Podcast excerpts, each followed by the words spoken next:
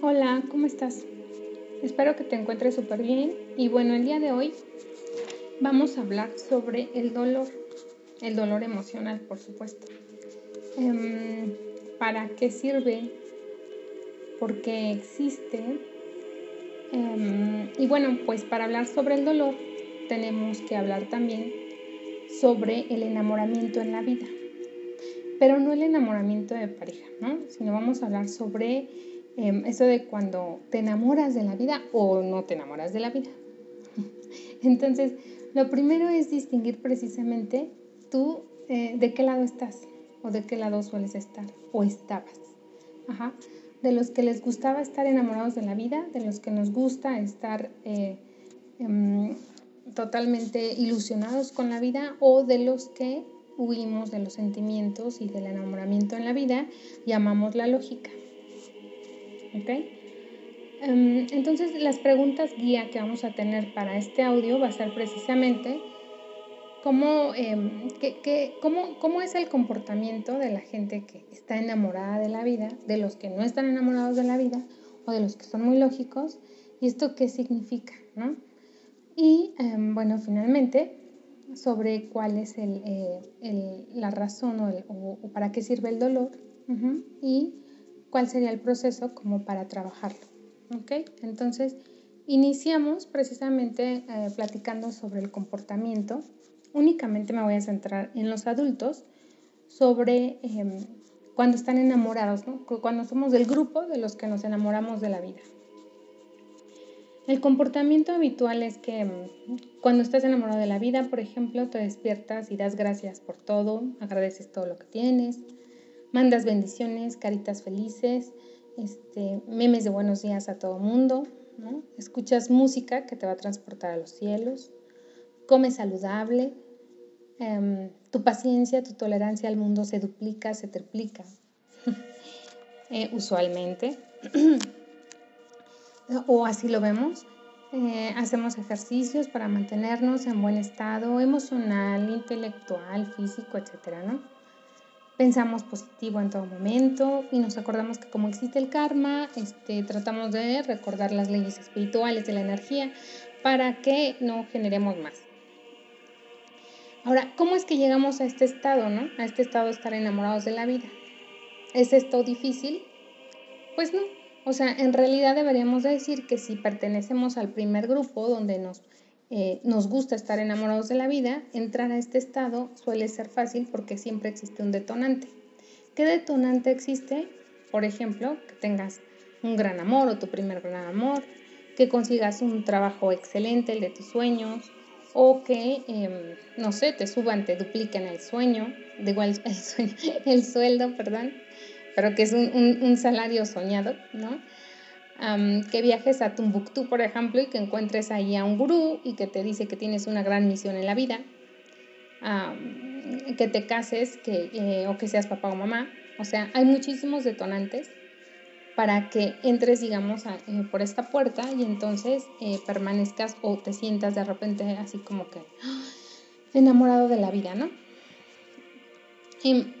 pero está el otro grupo el otro grupo al que no le va a gustar estar enamorado, ¿no? Eh, eh, y en este grupo, entonces, aun cuando se tengan estos detonantes, continúan, digamos, estando con el estado lógico con el que se evalúan los hechos en la vida y entonces, en vez de que estos detonantes enamoren, como lo hacen con, el otro grupo, eh, este detonante hace que em, se nos separe más de la vida. Ejemplos prácticos, nuevamente con los que vimos los detonantes. Si se entra en una relación con alguien, entonces si estás en el segundo grupo, este, no vas a ver lo rosa de la relación, sino vas a estar esperando el momento en que la vida te confirma y tú tenías razón de que las cosas no iban a funcionar y que no valía la pena estar ahí, ¿no? Em, si también, por ejemplo, a este grupo nos dan un salario significativo, un aumento ¿no? en ese salario, Em, también en vez, de, en vez de sentirnos, wow, dichosos o valorados, vamos a decir que, que apenas si nos dieron lo suficiente, ¿no? O vamos a decir, no voy a decir nada de cómo me va porque la gente es envidiosa. O si esta misma, en este mismo grupo nos vamos a Tumbuktu y encontramos el mismo gurú y nos vuelve a decir que tenemos una misión de vida, vamos a pensar, no, no, no, no. Así se engañan los ilusos, ¿no? Yo no soy un iluso, yo sí utilizo la lógica, la razón. Es decir, en este grupo, en vez de que los detonantes nos, nos acerquen a la vida, nos enamoren de la vida, nos separan de ella, ¿no? ¿Qué grupo está bien o qué grupo está mal? Pues ya sabemos que, cuál es la respuesta, ¿no? O ninguno o todos. ¿Por qué? Vamos a decir que, bueno, en primera instancia, ambos grupos, ambas formas de pensar van a sincronizar con el estado emocional adecuado que se requiere de acuerdo a esa individualidad para dar el siguiente paso. El siguiente paso sobre qué? Para hablar precisamente sobre aprender el amor, ¿no? Y amar verdaderamente. Ahora, ¿por qué es bien importante que nosotros identifiquemos a qué grupo pertenecemos, ¿no? Em, va, por esto. El primer grupo, vamos a llamarle el grupo Rosita. en el grupo Rosita, o sea, en el grupo en el que nos gusta enamorarnos de la vida, ah, va a ser exactamente lo mismo que cuando nos enamoramos con las parejas. Entonces, vamos a confundir el enamoramiento hacia la vida con creer que estoy, que ya amo o que sé amar o que me aman o que estoy amando. Ajá por esto es muy importante identificar que yo pertenezco, por ejemplo, al grupo Rosita. ¿Por qué? Porque entonces una persona, por ejemplo, en las parejas, cuando em, tú perteneces a este grupo, entras de inmediato, te ilusionas, sientes que estás amando, que te están amando, y cuando las cosas no salen como, como esperaba salir, o sea, con todas las expectativas y los sueños, entonces, em, obviamente va a venir la decepción, la desilusión, etcétera, pero además de eso, eh, voy a cerrar más oportunidades para seguir aprendiendo y reconociendo ese camino. Em, o antes de llegar a este punto también, eh, como yo voy a creer que, uf, que estoy, que súper sé amar, ¿no? porque pertenezco a este grupo Rosita, entonces mi frecuencia y mi vibración en el amor es súper elevada, ¿sale? Y si yo pertenezco al otro lado, ¿no? Si yo soy del grupo de los Grinch, si, somos los del, si somos del grupo del que no nos gusta estar enamorados, sino que preferimos el realismo absoluto, ¿no? bueno, el problema de no identificarme que yo pertenezco al grupo Grinch, ojo, bueno, ahorita, ahorita, em, es que voy, voy, a creer igual, ¿no? Que tengo razón y que mi juicio es muy certero. Ajá.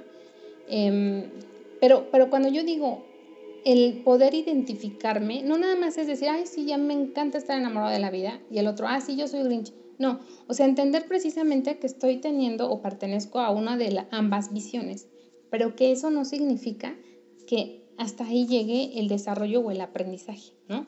Sino es tener esa conciencia de que yo eh, me desenvuelvo en este grupo, Rosita Grinch, eh, y entonces tengo la oportunidad de moverme de ahí ya quedamos. Si yo veo que yo estoy bien y no identifico que solamente es un paso o que solamente pertenezco a un lado, por así decirlo, entonces creo que mi vibración es, y mi frecuencia es elevadísima o creo que no tiene caso, no vale la pena esforzarme en, buscar más o en, encontrar más razones, oportunidades, motivos en ambas situaciones para que me ayuden a crecer en el amor. Así que entonces el resultado final en ambos grupitos va a ser lo mismo, la separatividad. En el primero, por ejemplo, cuando yo tengo una frecuencia y vibración elevadísima, me voy a separar, por ejemplo, de los tóxicos, ¿no? y de los que son seres espirituales. En el segundo, por ejemplo, pues me voy a separar de todos, porque no confío ni siquiera en mi sombra, ¿no? Entonces, em, hay características muy claras, ¿no? De, en, qué, en qué grupo pertenezco y precisamente les decía en el Rosita, por ejemplo, una de las cosas es no puedo ver noticias, ¿no? No, no, no, porque yo no voy a bajar mi frecuencia. Em, precisamente, este, no, tampoco escucho chismes, yo no cuento nada negativo, yo como solo frutas y verduras, ¿no? Eh, nada de azúcares. eh, insisto muchísimo en que mi familia, mis amigos y todo deben de pensar exactamente igual que yo y se debe de, este, y si no están ahí, pues entonces la frecuencia no está alta y no, y, no puedo dialogar, no puedo platicar con las personas así porque como ya soy súper sensible, pues ya no me hallo, ¿no? Y del otro lado, ¿no? Del, del grupo Grinch, pues ni se diga porque súper claro y de manera muy, mucho más directa y mucho más habitual se ve que, em, digamos, el estado emocional, emocional perdón, en el que les gusta o suelen estar es precisamente en la desconfianza, en el rechazo, en cierta amargura, o sea, es como más clara la, la, la soledad, por supuesto, ¿no? En teoría, obviamente, se supone que como son muy inteligentes y son muy realistas, etcétera, etcétera, pues están muy bien ahí. Pero bueno, em, esos, digamos, serían los síntomas, ¿no? ¿Cómo evoluciona entonces ambos grupos? Ah, pues aquí entonces es donde entra la función verdadera del, del dolor. aquí es como ya podemos empezar a hablar del dolor. El dolor precisamente tiene una función súper, mega importante para la vida. No existe nada más porque sí, por casualidad, porque pues hacemos las cosas mal. Pues sí, las hacemos mal, pero ¿por qué? no, eh, bueno. Ambos grupos para que puedan evolucionar, ambos grupos para que puedan comprender el camino hacia adelante o ver un futuro diferente, tienen que acercarse precisamente al dolor. El dolor lo vamos a encontrar en cualquier momento, instante, lugar, hora, etcétera, etcétera, etcétera, simplemente porque la vida no va a suceder como nosotros esperábamos, ¿no? O de algún modo, como las expectativas que tenemos como seres humanos. No importa si hay muchas o poquitas expectativas. Em, obviamente tampoco importa si estamos conscientes o no de ello. De hecho, igual vamos a separarlo por grupo ahorita que podamos explicarlo con más detalle. Pero bueno, entonces Ambos grupos tienen que acercarse al dolor. Nos tenemos que reconciliar con el dolor y para reconciliarnos con el dolor hay que tener un diálogo. Tiene que ser un diálogo em, que obviamente voluntario, que vayamos hacia él, pero sobre todo, eh, no importa, por supuesto, si eres súper rosa, hiperpositivo, o si eres súper realista y medio amargator, em, la verdad es que usualmente este diálogo con el dolor, ni uno de, ningún personaje de ambos grupos busca o desea sostenerlo, obviamente, ¿no? Em, ¿Por qué no? ¿Por qué vamos a decir, no, es que yo no soy masoquista, oye, o no, es que yo este, no, no nací para ser poeta, ¿no? no necesito esa inspiración, pero no es así, ¿no? Em, obviamente es incluso empezar a cambiar la perspectiva sobre el dolor y darnos cuenta que en realidad el dolor, la función súper importante que tiene el dolor en la vida de cada uno de nosotros es abrirnos el corazón. Sí, estoy de acuerdo totalmente que casi siempre causa el, sentido o, el efecto opuesto, perdón. Em, parece que al revés, el dolor en realidad eh, vuelve el corazón más duro, Em, ¿no? importa si eres del grupo Rosita. Si eres del grupo Rosita, por ejemplo, eh, y llega el dolor, entonces voy a cerrar mi corazón o lo voy a, lo, como que lo apago, ¿no? Y en teoría me vuelvo muy indiferente, frío, frío, em, decepcionado, triste, depresivo. Si pertenezco al grupo eh, de los Grinch, ¿no? Y llega el dolor, Ah, pues entonces todavía con más eh, soltura justifico lo cínico que me puedo volver con la vida. ¿no? ¿Qué, es, ¿Qué es ser cínico? Pues ser cínico significaría que en realidad, digamos, me, burlo de la misma vida, no, no, no, la valoro ni en mí ni en ninguna otra persona, ¿no? Em, me vuelvo un juez terrible, obviamente, para mí y para otros. Del lado rosita, por ejemplo, también puedo experimentar esos ataques de pánico, ser ultra miedoso. Em, todo esto que, no significa otra cosa más que pertenezco a uno de los dos grupos, no quiero ver que pertenezco a uno de los dos grupos y entonces obviamente eh, tampoco quiero acercarme a dialogar con el dolor. De hecho, somos expertos evadiendo el dolor, ¿no? Somos expertos buscando Em, la manera de, eh, em, salirnos como por la tangente así de, eh, ¿cuál dolor? No hay dolor aquí, o sea, ya lo entendí, lo procesé, listo, rapidísimo, cuando usualmente no suele ser así. ¿Y, y por qué usualmente no suele ser así? Les digo, o sea, como que la, la señal más clara de esto es que un dolor procesado es un dolor que abre nuestro corazón. Un dolor no procesado es un dolor que cierra nuestro corazón, ¿no? Podríamos decirlo, así está el diagnóstico. Ok, em, entonces, ¿qué tendríamos que hacer? ¿Qué pasos tendríamos que hacer para precisamente eh, tener este diálogo con el dolor? Lo primero va a ser aceptar eh, que no importa en dónde se haya nacido, que no importa cuál haya sido tu posición económica, si realmente tuviste cuidadores o no al principio en tu infancia, em, que si tus reacciones principales son emocionales, viscerales o lógicas, no importa, de todos modos, de todas formas, la vida va a doler. Y esto es un hecho, que la vida va a doler, al cual simplemente buscamos durante mucho tiempo ignorar de todas las formas, de todas las maneras. Este es el primer punto, aceptar este hecho. La vida va a doler. En cuanto aceptemos esto, que, ok, vamos a decir, no lo vamos a aceptar brincando de alegría ni celebrando, pero en cuanto lo podamos aceptar, em, mencionar para uno mismo con tranquilidad. Y cuando entendamos entonces que el dolor va a traer lágrimas y que por eso la madre naturaleza nos puso lagrimales, en ese momento, cuando aceptemos esto, si somos del grupo Rosita, vamos a dejar de correr de los miedos, de la soledad, eh, de las desilusiones que tenemos. Si soy del grupo Grinch, voy a dejar de querer em, evadir este dolor a través de mi cinismo, a través de mi juicio hacia, hacia mí o hacia otros. Ahora, em, a veces, a veces me, me, dicen, no, pero es que yo tuve muchísimo dolor cuando yo era, yo era niño y no es lo mismo, no es lo mismo un tipo de vida que otra ok, ok, ¿no?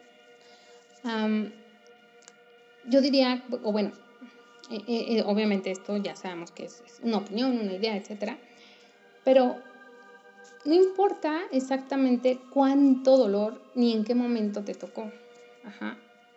Ambos tipos de grupos, Rosita y Grinch, tienen el dolor necesario para hacer lo que corresponde. Ahora, eh, usualmente se piensa que si hay muchísimo dolor en la infancia, por ejemplo, entonces es súper seguro que el corazón se cierre, ¿no? vamos, a, vamos a ponerlo así. Digamos que si tú perteneces a, ese, a esas personas que consideran que tuvieron una buena vida al inicio, un buen apoyo o es suficiente como para retrasar esta, esta confrontación o, esta, o aceptar esta idea sobre que la vida duele, ¿no? Y se hace un reconocimiento del dolor, porque ojo, dijimos que el dolor existe todo el tiempo, pues sí, incluso desde que se nace, ¿no? Pero bueno, tomar la conciencia o el reconocimiento del dolor quizás fue eh, posible que en tu vida se pospusiera esto hasta después de la adolescencia, ¿no? Entrando la, la primera, digamos, el adulto joven, no sé, a los 20 años, por ejemplo. Entonces, ¿hay una ventaja de que este reconocimiento del dolor suceda hasta esta edad? Sí, claro se supone, obviamente, que al, tener este reconocimiento o este encuentro con el dolor más grande, eh, en teoría ya tienes muchos más recursos para dialogar, en teoría tienes formado eh, una interioridad con una mejor calidad emocional, una fuerza eh, entonces más grande, que te va a permitir tener este encuentro con el dolor desde una perspectiva diferente, mucho más amplia, porque además has recorrido mucho más el mundo, ¿sale? Entonces, esta sería la ventaja que se tiene. Pero, ¿y qué pasa entonces con los otros, con el otro grupo, con las otras personas que em, no tienen esta oportunidad, sino que confrontan o tienen el reconocimiento del dolor a muy temprana edad? Y ya dijimos, el reconocimiento es entonces tener la conciencia, tener la claridad de que la vida duele desde muy temprana edad parece que entonces estas personas tienen gran desventaja, ¿no? Mm, porque obviamente no tienen esos recursos, etcétera, de los que hablamos antes. Pero no es así. este, este grupo también tiene otra ventaja. Si ustedes se acuerdan, o, bueno, seguramente han escuchado, que cuando los niños se caen, por ejemplo, y se rompen un hueso, es mucho más fácil que se recuperen ellos a los adultos o a los ancianos, ¿no? Sus huesitos más rápido se soldan. Y esto es posible porque se supone que precisamente sus huesos y toda su, su, todo su, su personita es mucho más flexible o está más nueva, etcétera, etcétera, etcétera. ¿no? Entonces, esto lo vamos a aplicar del mismo modo. Em, obviamente, lo único que ese niño necesita, si es que exista un doctor, ¿verdad? Para que le pueda eh, acomodar, digamos, el hueso y después él mismo y la vida hagan lo que se necesita hacer. Entonces, cuando una persona tiene una infancia complicada o difícil, es igual. Em, el, niño tiene, o, pues sí, el niño tiene la ventaja de que no tiene registrado dentro de sí el concepto que ya se tiene a los 20 o a los 30 de que em, de algún modo piensas o si te transmitieron correctamente que le preocupabas a alguien, que te quería alguien o que habían protectores, etcétera, etcétera, que te iban a ayudar. Cuando eres niño y de inmediato te enfrentan al dolor, esto no existe, ¿no? O sea, no se tiene el supuesto de la vida es bonita o la vida me va a tratar así y la vida me ama o la vida me acepta, etcétera, etcétera, etcétera. No existe un preconcepto. Eh, entonces no existe una ilusión, primero, contra la que hay que, hay que digamos, luchar o, hay que mm, desarmar sino de inmediato está expuesto el reconocimiento al dolor y también está expuesta a la herida y entonces de inmediato el viaje, por así decirlo, hacia sanar es más corto. Por supuesto que em, se necesita este doctor que dije al inicio para acomodar esta herida. ¿Cuál es el dolor? Perdón, ¿cuál es el doctor para estos, este tipo de infancia? Em, bueno, es, eh, es cualquier eh, cualquier, em, por ejemplo, cualquier individuo, cualquier adulto cuerdo, medianamente cuerdo, que esté cerca de él, que pueda ser un ejemplo, una, guía, incluso los libros, por supuesto. O sea, el, tema es darle una salida o que ese niño encuentre una salida eh, productiva, una salida adecuada, porque la mente, la pues sí, la mente del cerebro es muy inteligente y va a elegir de cierta manera eh, lo que le garantice la supervivencia. El problema obviamente es si el adulto lo que se acerque en ese momento, la supervivencia o lo que le está garantizando una supervivencia, obvio, es negativo, ¿no? Pero bueno, entonces diríamos que em, las personas que de inmediato asumen el dolor en la infancia tienen mayor posibilidad de em, reconocer el dolor y sanar más rápido pero las personas que asumen el dolor más tarde tienen muchos más recursos para poder confrontarlo y más opciones, ¿no? Los niños obviamente no lo van a tener. Entonces, em, ambos, ambos grupos, obviamente, la, infancia que, em, confronta el dolor de inmediato suele ser el grupo que desarrolla el Grinch, ¿no? Y la infancia que Em, estuvo cuidada o, el adulto que llegó hasta los 20, digamos, y en los 20 empieza a reconocer el dolor y en confrontarlo, va a desarrollar el mundo rosa. ¿no? Eso, es como que medio lógico. Em, ahora, eh, ¿por qué, ¿por qué es necesario este diálogo? Pues ya dijimos que porque nos va a abrir el corazón y esto significa que, que ahí sí va a haber verdadera empatía, que ahí sí va a haber verdadera dulzura que ahí sí va a haber verdadera escucha y verdadera intimidad hacia contigo mismo y con el exterior. la intimidad verdadera, recordemos que va a, generar tal silencio, por así decirlo, dentro de nosotros mismos, que nos va a permitir captar la esencia de otros, o sea, de la vida. Y también al mismo tiempo nos va a permitir ser súper vulnerables para que la esencia precisamente de otros o de la vida nos atraviese. Ah, al hacer esta fusión verdadera entre el exterior y tú o tu interior, es como, eh, aquí sí es como si se estuviera haciendo el amor, por así decirlo, todo el tiempo con la vida, y entonces aquí sí vamos a decir que estamos en el estado del amor, ¿sale? Ah, pero entonces fijémonos la diferencia súper importante de decir, yo sí estoy en un estado amoroso o estoy enamorado, ¿no? Estoy enamorado de la vida. Porque si estoy enamorado de la vida, entonces también soy como los Grinch. O sea, excluyo una parte de la vida, ¿no?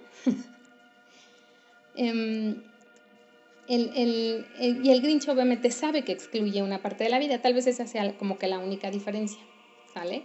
Por ambos, eh, pues ambos grupos digamos que hacemos lo mismo. Y ambos grupos, de cierta manera, deberíamos de buscar, obviamente, conectar para ir hacia el desarrollo, hacia el estado verdaderamente amoroso. Em, ¿Qué pasa cuando entramos en este estado amoroso? Bueno, dijimos que el lado rosita era muy miedoso, pues va a dejar de tener miedo, ¿verdad? Em, y dijimos que el otro lado no confiaba ni en su sombra, pues va a empezar realmente a hacer, a valorar, ¿no? a valorar y ser agradecido con la vida. Ambos grupos pierden precisamente el miedo a vivir. ambos grupos, ahora sí podríamos decir, que han integrado de cierta forma el opuesto o aquello que no podían ver desde el estado en el que se encontraban anteriormente. Obviamente, esto también va a permitir, este estado amoroso permite el desarrollo de una forma de pensamiento diferente a la lógica o a la, a la lógica natural o a la intuición natural. Recordemos que la intuición pertenece al lado femenino y la lógica pertenece al lado masculino.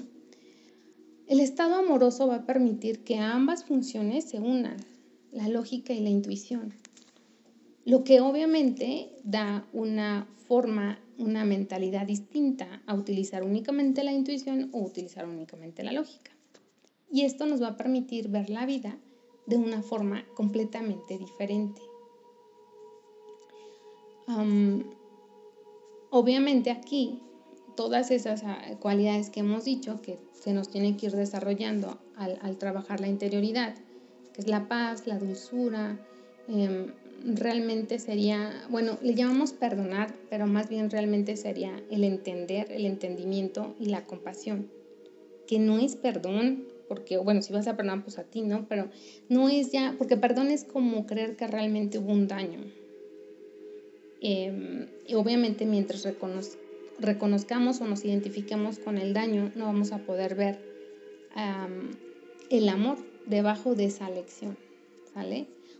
Por supuesto, para ver el amor debajo de una lección que causó dolor, pero no importa de qué lado estés, ajá, no importa si estás Rosita o Grinch, de todos va a venir el dolor, ya dijimos, para reconocer el amor debajo de esa herida, forzosamente tenemos que unir ambos pensamientos, lógica e intuición. Solamente así vamos a poder comprenderlo. Em, solamente así vamos a poder trascenderlo, soltarlo.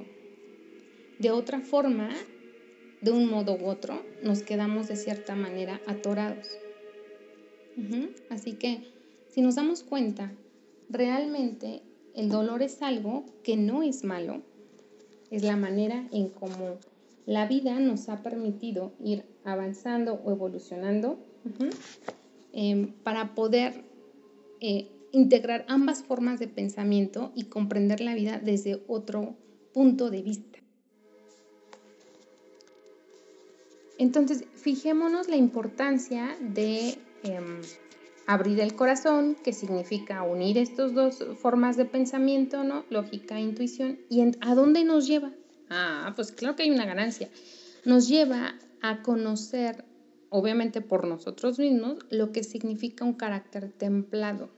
o sea, desarrollamos una cualidad que es súper importante, que es precisamente la templanza.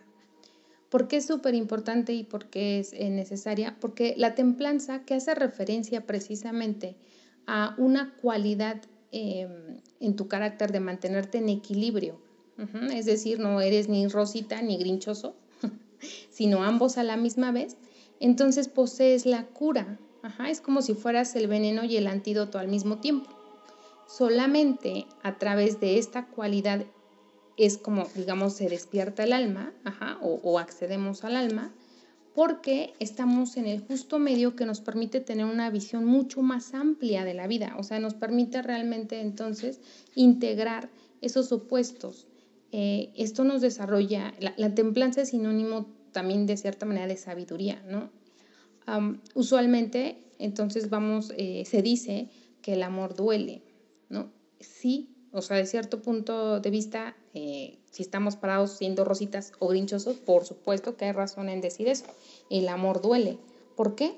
Porque em, estar en uno de los dos polos em, significa, por ejemplo, si yo estoy en el polo rosita, quiere decir que, uy, yo soy súper eh, ordenado, yo soy súper este, servicial, soy súper eh, noble, em, y entonces Em, eh, me obligo, por ejemplo, a, obviamente como me identifico únicamente con esta parte, entonces me obligo a servir a la gente, aunque yo la vea que es muy diferente de mí, ¿no? O sea, como no me identifico con el flojo, no me identifico con el, con el imprudente, no me identifico con el grosero, con el egoísta, ¿no? Eh, obviamente, entonces, amar a esa gente y hacerle los favores o el servicio a esas personas que están fuera de lo que yo soy es doloroso.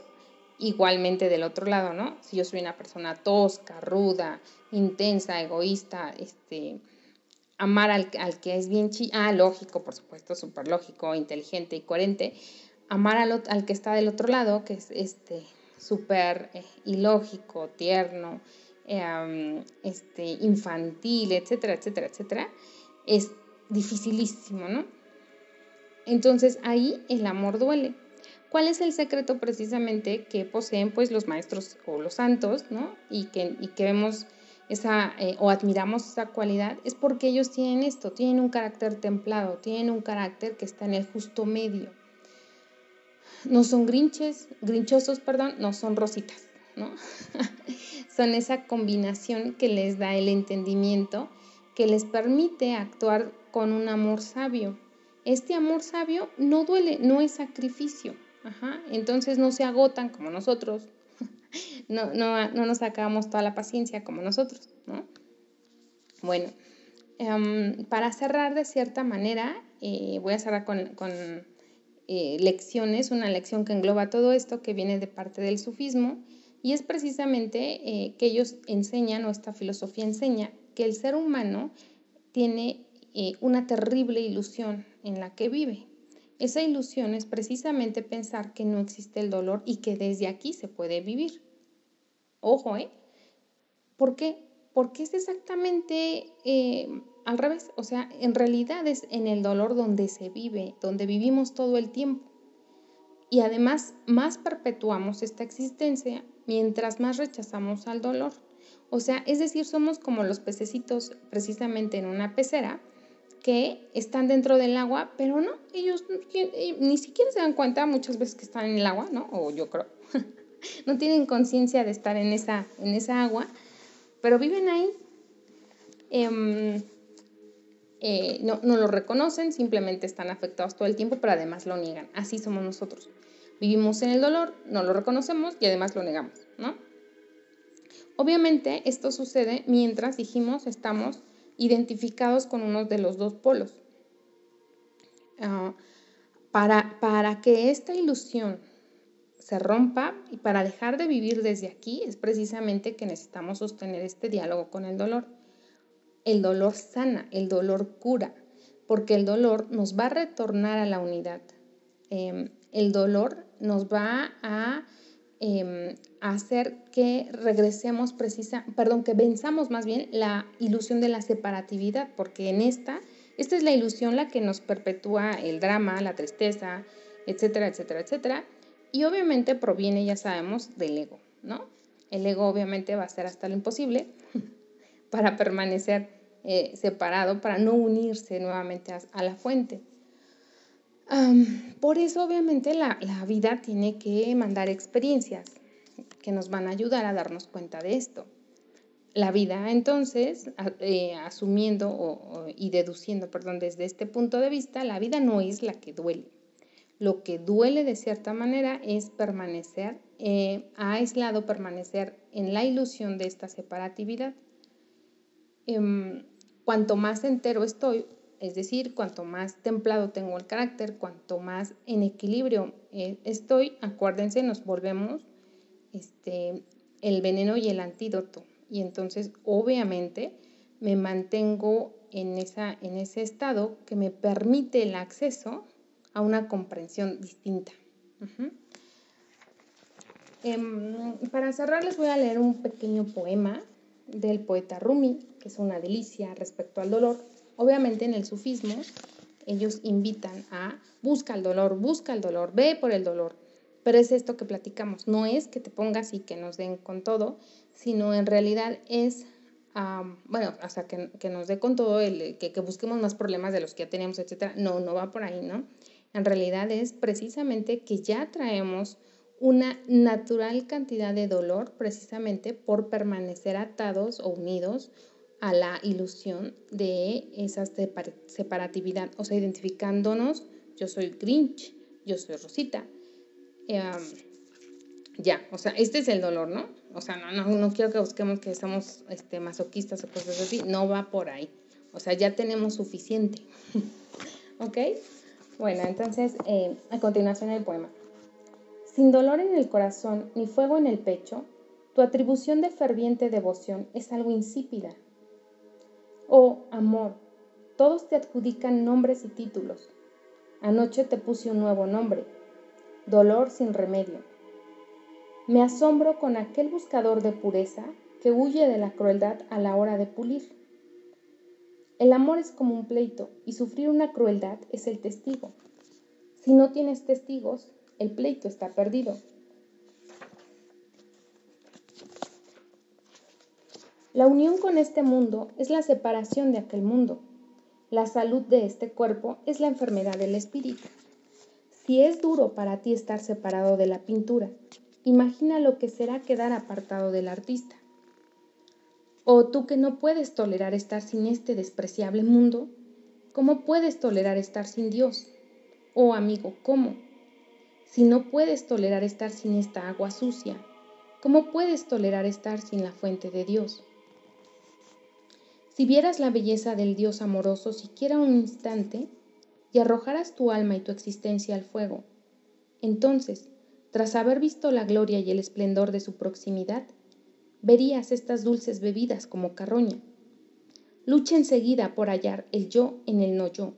Dios conoce mejor el camino correcto.